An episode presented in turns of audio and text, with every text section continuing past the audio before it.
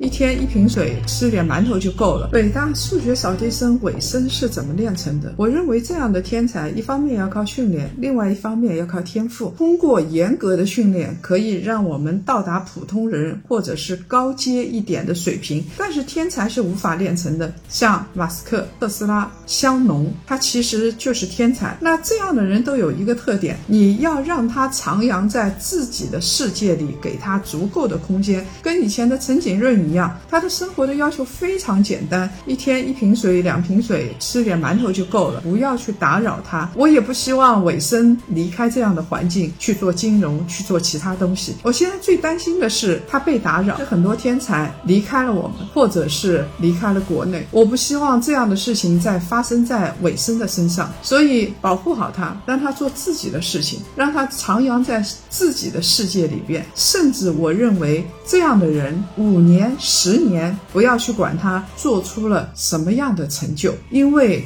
他就是属于全人类的，当然更是属于我们。